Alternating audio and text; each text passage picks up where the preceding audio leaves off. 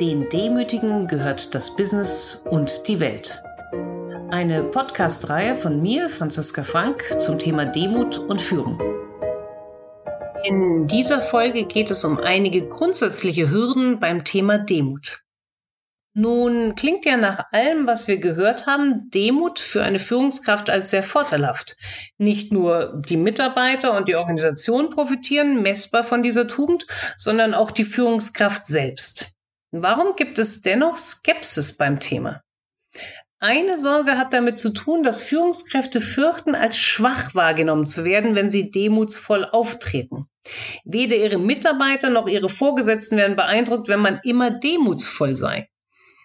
Zudem müsse man sich auch erst einmal häufiger in den Vordergrund spielen, um überhaupt in die Position zu gelangen, in der man Gutes fürs Unternehmen und die Mitarbeiter bewirken kann. Solche Befürchtungen höre ich häufig. Was kann man dazu sagen? Das erste ist ein Eindruck, den ich mit Ihnen teilen möchte. Die Führungskräfte, mit denen ich gesprochen habe und die das Thema Demut zu einem Leitfaden für sich auserkoren haben, auch wenn es manche nicht so nannten, wirkten allesamt überhaupt nicht schwach, sondern klar, stark und dennoch darum wissend, wie sehr sie von der Umwelt abhängen. Da kommen Sätze wie Natürlich führe ich Menschen unterschiedlich. Da fällt mir doch kein Zacken aus der Krone, wenn ich versuche, für jeden die richtige Tonalität zu treffen. Oder jemand erzählt, welch großer Wert auf die Gesamtleistung aller im Unternehmen gelegt wird und sagt, wir halten es sowohl intern als auch vor der Öffentlichkeit geheim, wer genau von uns auf einem Kongress spricht. Der Einzelne, auch ich als Vorstand, verschwindet hinter dem Unternehmen. Oder ein Geschäftsführer sagt, bei uns gelten die Werte Wahrheit, Leistung, Liebe. Nochmal kurz, weil das doch sehr überraschend kommt. Bei uns gelten die Werte Wahrheit, Leistung, Liebe und erzählt, wie es bei manchen neuen Mitarbeitern doch ein halbes Jahr braucht, bis sie sich darauf einlassen können. Zudem heißt demutsvoll sein ja nicht, dass man sich alles gefallen lässt oder nicht für Dinge kämpft. Ganz im Gegenteil, da der Blick vom Balkon ja ein weiterer geworden ist, wird eine demutsvolle Führungskraft gar nicht zulassen, dass falsche Entscheidungen getroffen werden, sondern eher freundlich, höflich, aber auch bestimmt agieren. Schauen wir mal das Beispiel vom früheren CEO von General Motors, Alfred P. Sloan, an, der zu seinen Kollegen im Vorstand nach einer wichtigen Entscheidung Folgendes sagte. Meine Herren, ich nehme an, wir sind uns hier alle über diese Entscheidung einig. Daher schlage ich vor, dass wir die weitere Diskussion in dieser Angelegenheit bis zur nächsten Sitzung verschieben, um uns Zeit zu geben, Meinungsverschiedenheiten und vielleicht ein gewisses Verständnis zu entwickeln, worum es bei dieser Entscheidung wirklich geht. Demutsvoll? Ja. Klar? Ja. Schwach? Nein. Was spricht noch gegen Demut als Schwäche? dass viele in den Interviews doch auf die Führungsziele der Microsoft und Apple CEOs Satya Nadella oder Tim Cook hinweisen und wie diese ein Unternehmen erst zum Glänzen bringen, weil sie eben auf gemeinsame Arbeit, gemeinsame Werte und auf Anerkennung setzen. Dieser letzte Punkt zeigt aber auch ein Problem, das wir als Menschen haben. Es geht um die Linearität, die wir so gerne sehen. X hat eine Aufgabe übernommen, es ist Y passiert, also hat X Y verursacht. Liest man die Wirtschaftspresse, so fokussiert sie sich eben doch nur auf die eine Führungskraft, in diesem Fall primär den CEO. Alles, was passiert, wird mehr oder minder dieser im Alleingang zugeschrieben. Und da war es kein Wunder, dass zum Beispiel nach dem Tod von Steve Jobs höchste Skepsis gegenüber dem neuen CEO von Apple, Tim Cook, bestand schrieb die Huffington Post im Mai 2011, dass sich Apple nie von Jobs Tod erholen würde. Sein Management, sogar seine Vision sei ersetzbar.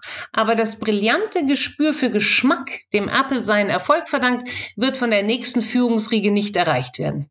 Das heißt, fast alles bei Apple wurde Jobs zugeschrieben.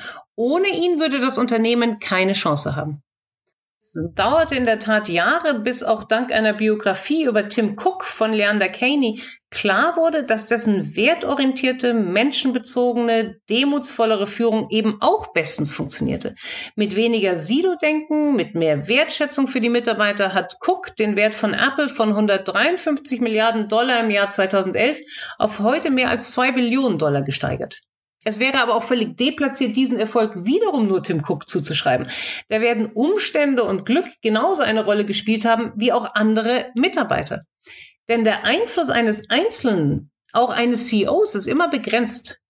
Genauer gefragt, was meinen Sie, wie viele Menschen kann eine einzelne Führungskraft überhaupt beeinflussen? In einem Interview meinte ein Vorstand kürzlich, dass er von seinen 3000 Mitarbeitern vielleicht maximal 50 bis 100 beeinflussen könnte das ist ja schon viel. Und die Hoffnung wäre, dass die Dominosteine dann richtig fallen und auch das ganze Unternehmen beeinflusst wird.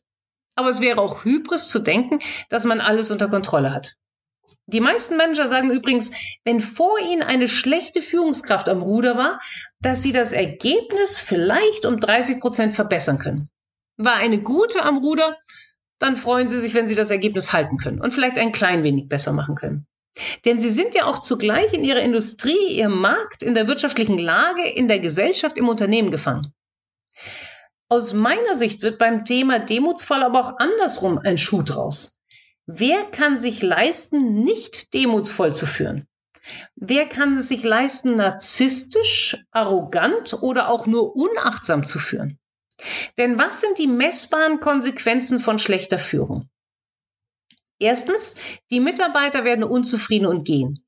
Mehr als 42 Prozent aller Mitarbeiter sagen, dass sie schon einmal ihren Job gewechselt haben, weil sie mit ihrem Manager unzufrieden waren. Und wir wissen alle, was für enorme Kosten für ein Unternehmen anfallen, wenn jemand kündigt. Nicht nur in Bezug auf Neurekrutierung und Einarbeitung, sondern auch was verpasste Gelegenheiten und verlorenes Wissen angeht. Stattdessen zeigt die Forschung halt auch andersrum, dass Mitarbeiter von demutsvollen Führungskräften motivierter und erheblich weniger wechselwillig sind. Zweitens sind die Kosten fehlender Anerkennung hoch. In Zahlen ausgedrückt, bei fehlender Anerkennung schaffen es 31 Prozent, sich selbst zu motivieren und engagiert zu arbeiten. Mit Anerkennung schaffen das immerhin 67 Prozent. Das ist doch mal ein Unterschied, der sich mit Sicherheit erheblich in den Abteilungs- oder Unternehmensergebnissen niederschlagen wird. Die Zahlen zeigen aber auch noch etwas anderes Wichtiges. Auch eine demutsvolle Führungskraft kann nicht alles wettmachen. Die letzten 33 Prozent, also von den 67 Prozent, die motiviert sind durch Anerkennung, diese letzten 33 Prozent auf 100 bekommt man auch bei höchster Anerkennung nicht, weil den Mitarbeitern vielleicht der ganze Job, das Unternehmen, die Kollegen, sie sich selbst nicht gefallen. Das heißt, dass Führungskräfte tatsächlich immer auch mal wieder durchschnaufen können. Es liegt nie die ganze Welt auf ihren Schultern. Drittens sind narzisstische, also wenig demutsvolle Führungskräfte für Unternehmen zu teuer. Auch wenn manche in ihnen mehr Charisma sehen, so zeigt die Forschung doch auch, dass Narzissten eher wankelmütig in ihrer Strategie sind, unethisch handeln ihre Unternehmen häufiger in teure Gerichtsprozesse verstricken, bei Mitarbeitern, insbesondere bei solchen mit geringem Selbstwert, zu schlechterer Leistung und höherem Burnout führen und zudem lange nicht so erfolgreich sind, wie sie das selbst für sich und andere darstellen. Zu diesem Punkt noch ein wenig genauer. Eine Studie von 2016 sah sich die subjektive und die objektive Performance von 968 Top-Managern an und kam zu dem traurigen Schluss, dass die Narzissten zwar enorm von den eigenen Leistungen und auch von denen ihres Unternehmens im Vertrieb, Umsatz und Innovation beeindruckt waren, diese Leistung aber einer objektiven Überprüfung nicht standhielten. Das heißt, diese Unternehmen waren objektiv eben nicht besonders gut im Vertrieb, hatten im Vergleich zu ähnlichen Unternehmen keinen besonders hohen Umsatz und waren auch nicht besonders innovativ. Die egozentrische Weltsicht ihrer CEOs hatte tatsächlich eine Realitätsverzerrung zur Folge. Dazu kommt stattdessen eine erhöhte Bereitschaft der narzisstischen CEOs, die Unternehmenszahlen so zu frisieren, dass sie das zeigen, was sie gerne erreicht hätten. Das nennt man freundlich Ertragsmanagement und damit kann man sich ganz schnell Ärger einhandeln. Das heißt, es sind aus meiner Sicht tatsächlich zwei Dinge klar. Erstens werden demutsvolle Führungskräfte nicht als schwach gesehen, wenn sie in jeder Situation demutsvoll richtig handeln. Und zweitens sind die Kosten für jede andere Form von Führung viel zu hoch. Ich wünsche Ihnen, dass Sie mit dieser ja fast schnöden Kosten-Nutzen-Rechnung einen weiteren Boost in Richtung Demut bekommen. Ihnen eine demutsvolle Woche. Mehr zum Thema in meinen Blogs und im bei Springer Gabler erschienenen Buch Mit Demut zum Erfolg.